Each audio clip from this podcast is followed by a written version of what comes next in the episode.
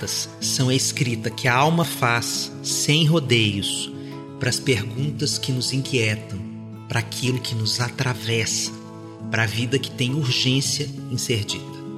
Em palavras faladas, as cartas são o sopro que nos conecta por um instante. Abre esse envelope, ele é para você. Vai começar mais um episódio do Cartas de um Terapeuta.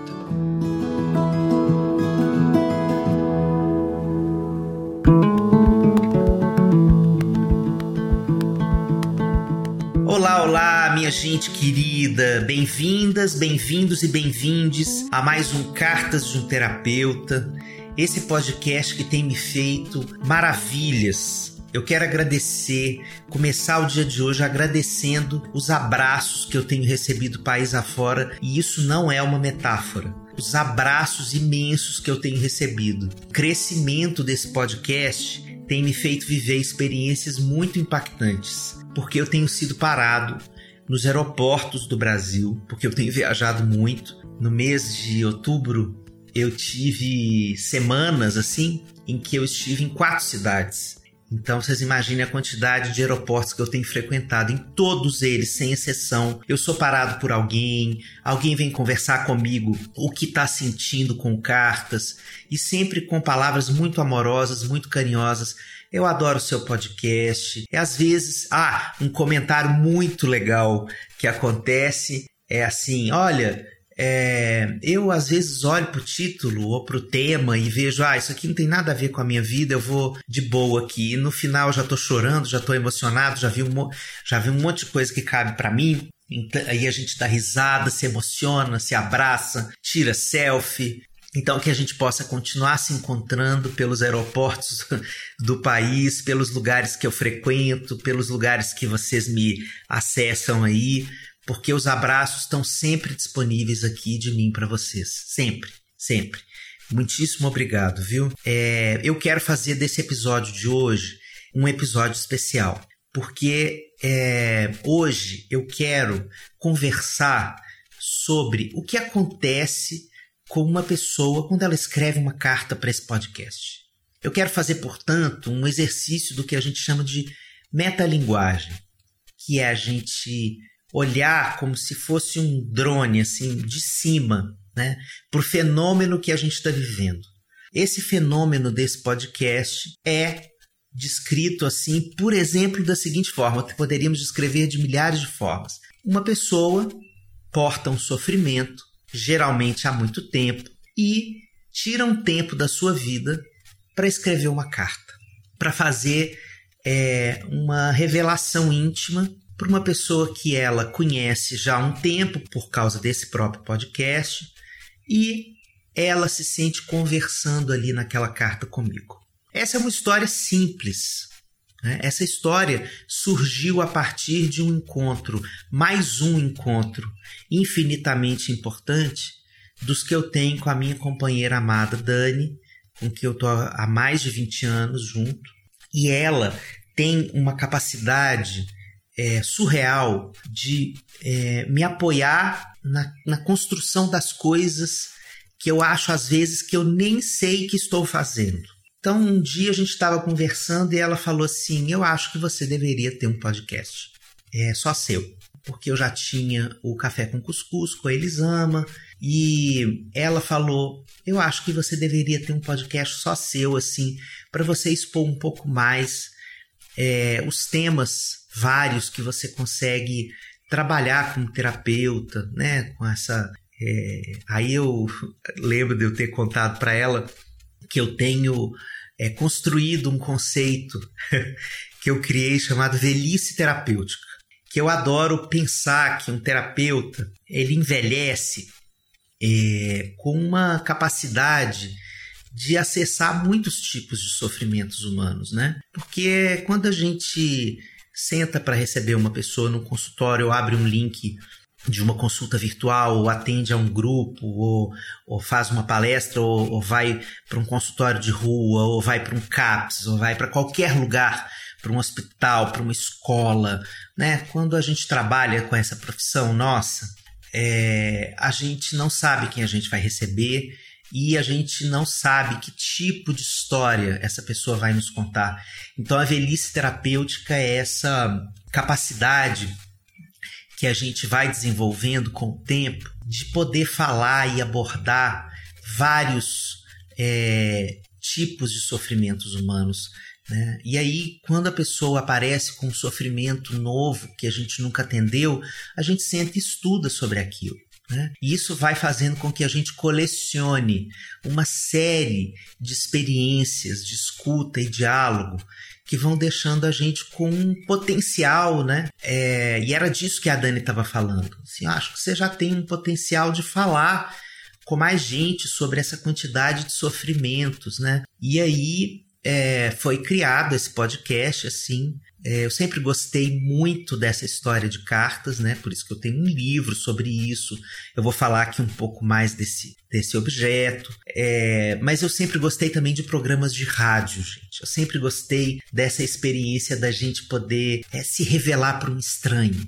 Né? Eu me lembro na adolescência que eu escutava programas assim de rádio em que o locutor dava conselhos amorosos, assim, eu ficava me perguntando mas, cara, de, de, que lugar essa pessoa se autoriza, né? É, a dizer essas coisas, né? O que, que ele pensa para dizer isso? Quem ele lê para dizer isso? Eu ficava intrigado com aquele fenômeno é, e pensava assim: olha, essas pessoas, as únicas pessoas que elas têm para falar desses sentimentos inconfessáveis, talvez seja esse locutor, né? É, então a gente tem pessoas importantes assim ao longo do mundo que a gente vai encontrando e projetando nelas assim esse lugar de você merece receber a minha confissão.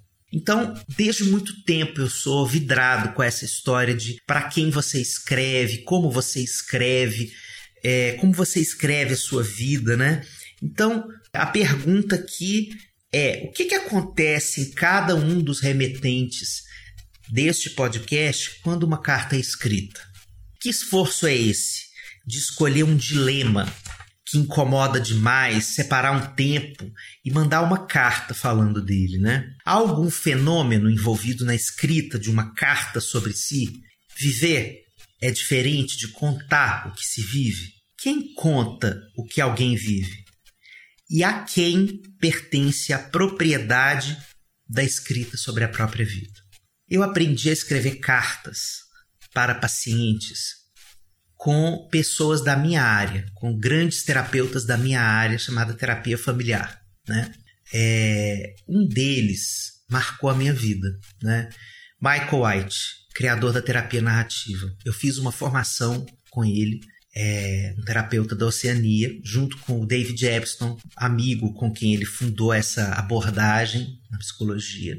E o Michael é uma pessoa muito centrada nessa história de que as nossas vidas podem ser contadas de várias maneiras.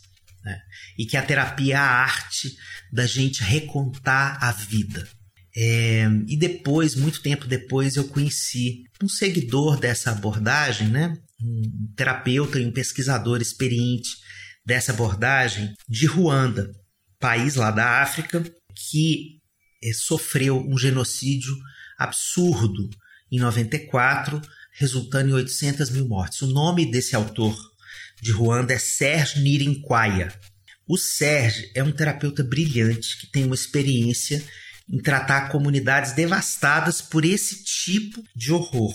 Né? Ele esteve também em mais de 20 países africanos e ele é centrado numa ideia que para mim é muito cara. Às vezes, nós profissionais da área psi nós trabalhamos com o que falta. Toda a psiquiatria é estruturada no que falta. Cada uma dessas características que geram diagnósticos, né, é o que falta nas pessoas. E quando ele chega numa situação como essa, pós-genocídio do seu país, ele se pergunta assim: mas olha, é, não dá para começar uma conversa com essas pessoas a partir do que falta. Não dá para fazer isso. Eu preciso conversar com o que ainda existe, com o que sobrevive e com o que pode ser inventado para além do horror. Então, o Sérgio é um cara que reafirma em mim essa capacidade que a conversa, o diálogo profissional tem de é, nos orientar em direção à potência do humano. O Sérgio defende uma coisa, que uma sociedade competitiva busca entender o que o outro tem de, de melhor para eu poder superá-lo e vencê-lo.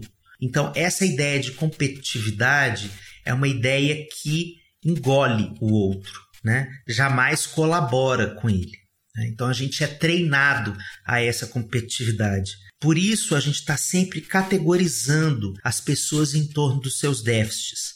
Mas, minha gente, nós não somos um déficit. Nós somos uma potência que aprende a soterrar o seu brilho em nome de inúmeras razões familiares, conjugais, sociais, culturais, raciais, classistas, de gênero, de orientação sexual, etc. E nessa via, outras pessoas vão falando por nós. Outras pessoas vão se colocando no mundo e dizendo o que nós precisamos fazer para sermos aceitos. O fato de outras pessoas terem mais domínio sobre a nossa história do que nós mesmos faz com que nós desistamos aos poucos. Sem perceber, vamos fenecendo.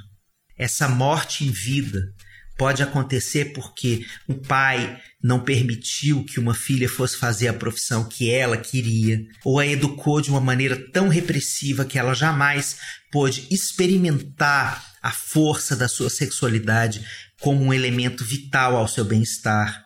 Um líder religioso, por exemplo, pode ditar proibições que desvinculem uma pessoa LGBT de sua escuta para o próprio desejo e assim por diante somos seres multi-historiados. Isso quer dizer que há várias histórias que são contadas sobre nós, algumas delas que nos oprimem, que nos pioram, que nos reduzem, que nos invisibilizam. E o risco é nós acreditarmos nessas histórias que contam sobre nós, às vezes repetitivamente. Mas por sermos seres multi-historiados, nós estamos a todo momento da vida prontos para assumirmos a autoria da nossa história. Muita gente fala da gente e ajuda a contar essa história, a história de quem somos, mas geralmente essa história nossa, que é contada pelos outros, nos diminui na nossa multiplicidade. Quando as pessoas contam de nós, nos trazem estereótipos, ou seja, nos reduzem a poucos adjetivos ou pequenas dimensões da nossa identidade, mesmo quando elas estão fazendo um elogio. Então os outros dizem que somos inteligentes, excelente médica, menino moleque, menina travessa, etc. Toda descrição de nós que diminui a nossa complexidade é uma triste definição, mesmo que elogiosa. Contar nossa própria história, retomar a autoria da nossa vida e dizer ao mundo, a partir dessa história contada por nós mesmos: eu sou isso e aquilo, e mais um monte de coisas que ainda quero ter a oportunidade de ser, ainda que eu nem saiba o que serão esses sonhos. Renarrar a vida, minha gente, é dizer ao mundo: eu quero ser veterinária e DJ. Eu quero ser casada e bailarina de funk, como a personagem da Sharon Menezes em Vai na Fé, novela recente das sete da Rede Globo. Eu quero ser mãe de dois e estudante à noite. Então, o Michael White, o David Epstein, o Sérgio Nirinquaia me ensinaram que escutar uma história de vida é ajudar a pessoa a descobrir e falar sobre tudo dela que não pôde acontecer, todas as virtudes que não são bem ditas como os defeitos, mas que existem. Quais as histórias que ela gostaria de contar sobre si, mesmo que se veja atualmente bem distante de conseguir falar dessa forma a gente tem capacidade de, numa boa conversa, sustentar as melhores histórias das pessoas sobre elas mesmas. Eu vou voltar às cartas que vocês me escrevem. Em qualquer episódio, percebam que eu me conecto muito com a forma com que as cartas são escritas. Quem fala É sempre a pessoa a autora da carta? Ou muitas vezes quem está dizendo é esse estereótipo que os outros construíram sobre ela? Minha gente, é muito importante que isso aqui fique compreensível. Os estereótipos sobre nós levam muito tempo para ser construídos. Por exemplo, na família. São inúmeras cenas com pessoas repetindo aquele adjetivo restritivo. Mas ela é assim mesmo, mandona. E isso vai fazendo com que a garota, que poderia se apresentar como um monte de outras coisas, passe a pertencer àquela família somente quando repete essa cena em que ela é mandona. Pertencer é uma necessidade humana, básica. Muitas, muitos e muitos de nós preferimos pertencer à família somente como mandões, reforçando o estereótipo, do que viver a dureza da exclusão ou pelo menos da invisibilidade. É nessa troca do aparente menos pior que nós vamos nos deixando de lado, até que nós corramos o risco de um esquecimento mais profundo do que realmente importa para que a vida tenha sentido.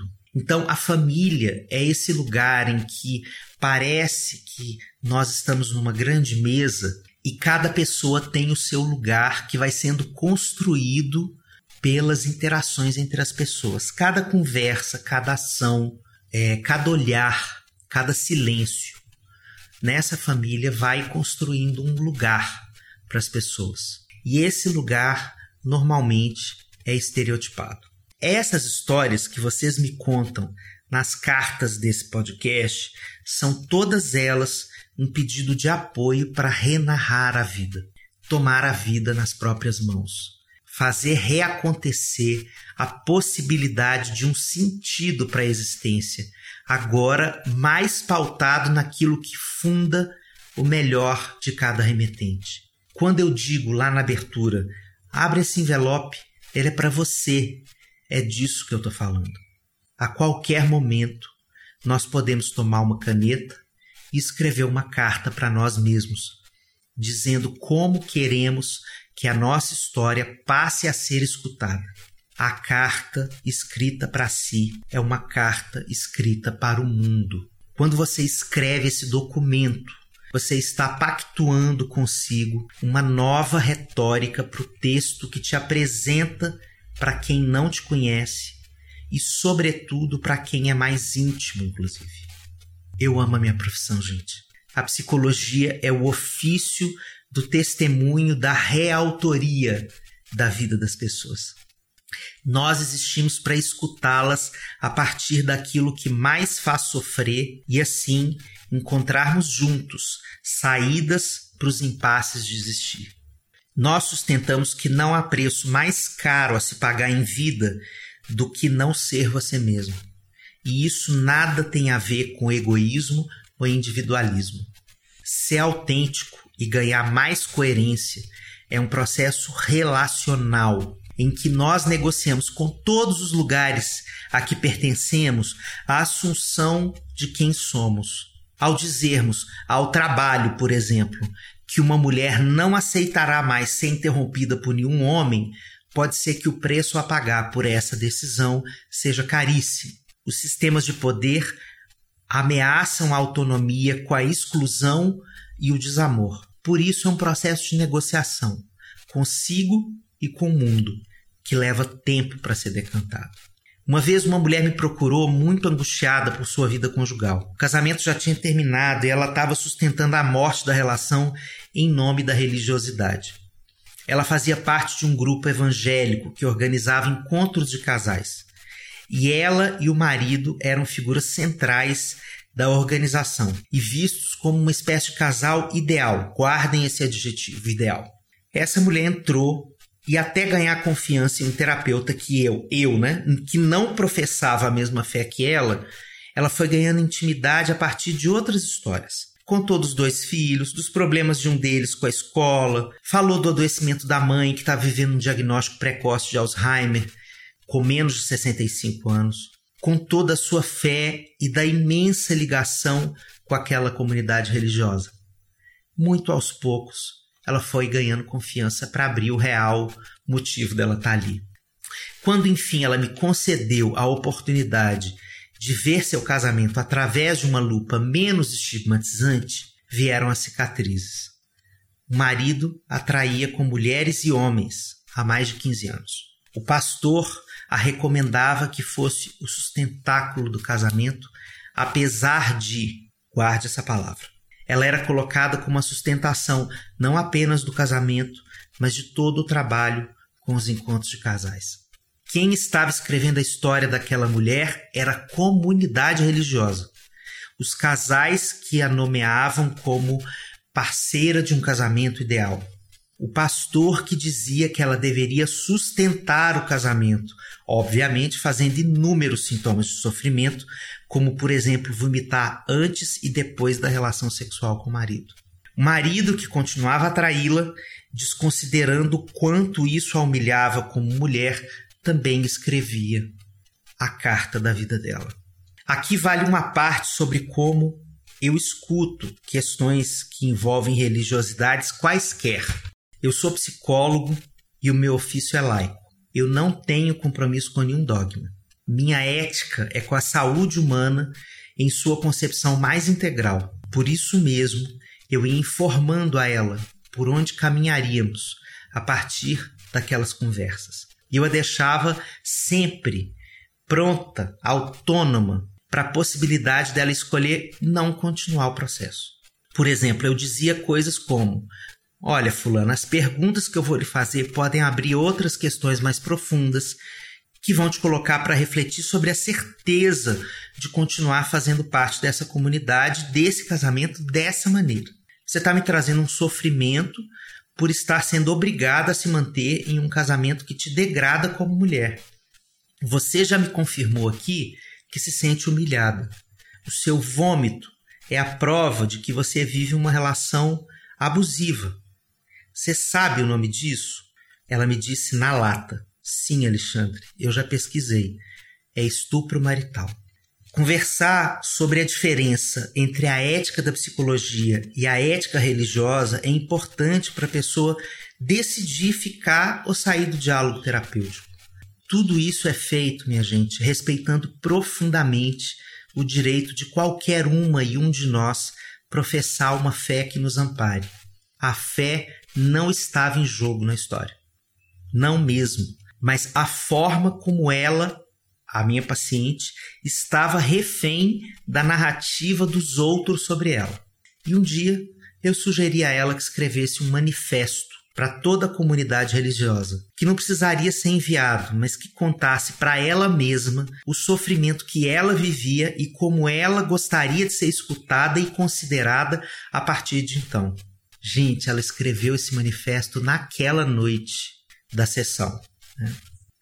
No dia seguinte, ela pediu outra sessão urgente e extra para falar daquilo. Ela não conseguiria esperar uma semana. Eu lembro dela me dizendo isso ao telefone. Ela sentiu alívio, tristeza e, sobretudo, raiva. A carta foi a comporta aberta da represa da indignação. Ela chegou possessa ao consultório. Ela falou sem parar. Ela agradeceu pela tarefa terapêutica e pediu ajuda para reescrever a própria vida a partir dali. Em um ano, ela estava separada, continuava na mesma comunidade, mas não mais trabalhando com encontros de casais. Muitos viraram a cara para ela, o que provocou dores inúmeras, e um dia, inclusive, ela chegou a se perguntar se tinha valido a pena fazer aquela mudança toda. Normal demais esse sentimento dela. Nós somos ambivalentes e ficamos ainda mais nesses momentos de transição quando as, as pessoas vão respondendo à nossa autonomia com exclusão. Sempre que a gente é alvo dessa exclusão, a gente claudica, a gente pensa: será que está valendo a pena tudo isso? Muito humano. Muitos viraram a cara para ela, mas muitas mulheres vieram se confidenciar sobre os seus casamentos também em crise. Admiravam a coragem dela. Ela passou a ser fonte de inspiração secreta para muitas. Ela era buscada muito sigilosamente para conversas íntimas sobre o mesmo tipo de traição conjugal que as mulheres estavam sofrendo ali dentro da comunidade. Quando terminamos a terapia, ela estava começando a rever o pertencimento à sua comunidade religiosa. Eu não cheguei a ver o final dessa história, lamentavelmente. Ela queria concluir esse ciclo da vida dela com um psicólogo que morava mais próximo da sua casa. A logística tinha começado a ficar impossível com a piora da mãe dela e a sua posição de cuidadora. Naquele momento, a gente ainda não trabalhava com atendimento online. Mas a nossa última sessão foi uma celebração da sua reautoria na vida. Ela havia tomado posse de sua própria narrativa. Ela havia entendido que a narrativa pessoal, o jeito que eu conto a minha própria vida, é sempre uma narrativa política. Haja vista a quantidade de mulheres que se inspiraram em seu posicionamento contracultural de bancar uma separação conjugal naquele contexto. Ela realmente estava pronta para ir embora.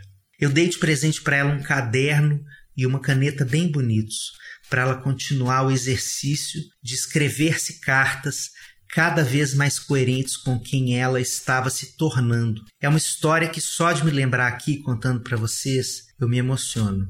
É real assim, meu coração está mais acelerado. Uma das maiores belezas dessa minha profissão é trazer para a vida cotidiana os pressupostos mais dignificadores do humano. Eu te convido a se escrever uma carta dessas. Não precisa mandar para ninguém. Não precisa mandar para ninguém além de você. Deixe a caneta escrever que a sua alma pede. Pode ser que você se surpreenda ou até se assuste, mas siga em frente.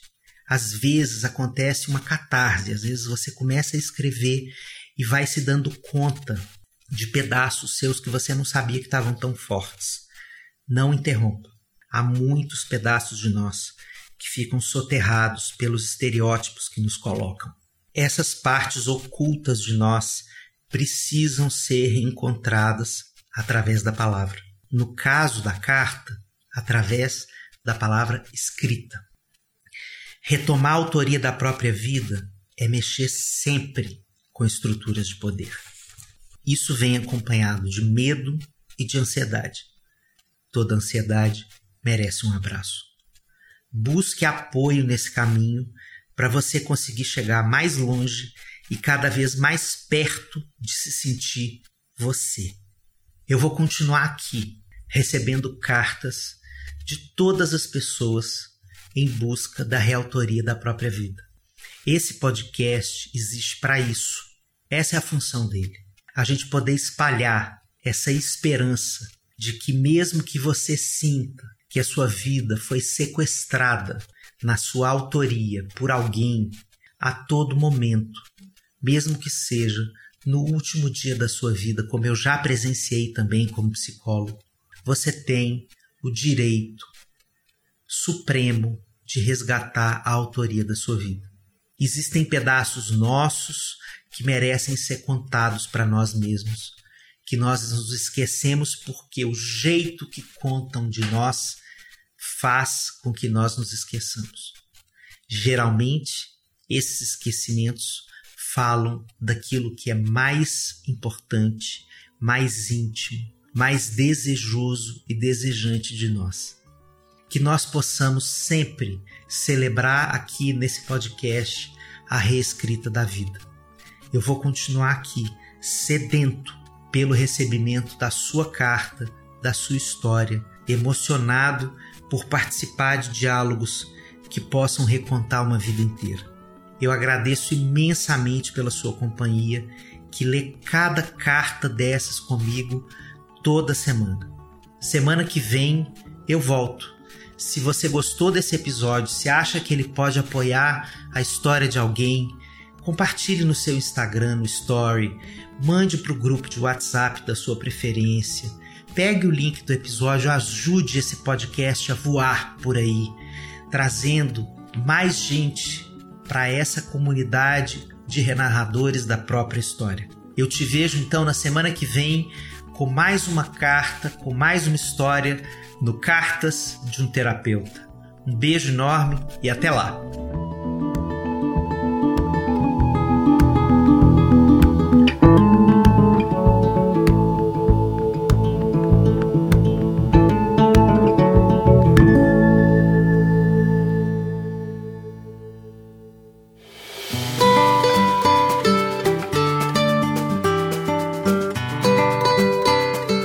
Este podcast é produzido por Abrace Ponto Digital, produção de Ellen Menezes, edição de Samuel Gambini, artes de Ney Soares Costa, produção executiva de Tiago Queiroz e Hugo Benchimol, apresentação, roteiro e seleção das cartas por mim, Alexandre Coimbra Amaral. E você que me escuta é a audiência que é o motivo desse podcast existir e a vontade dele continuar acontecendo todas as semanas. Muito obrigado.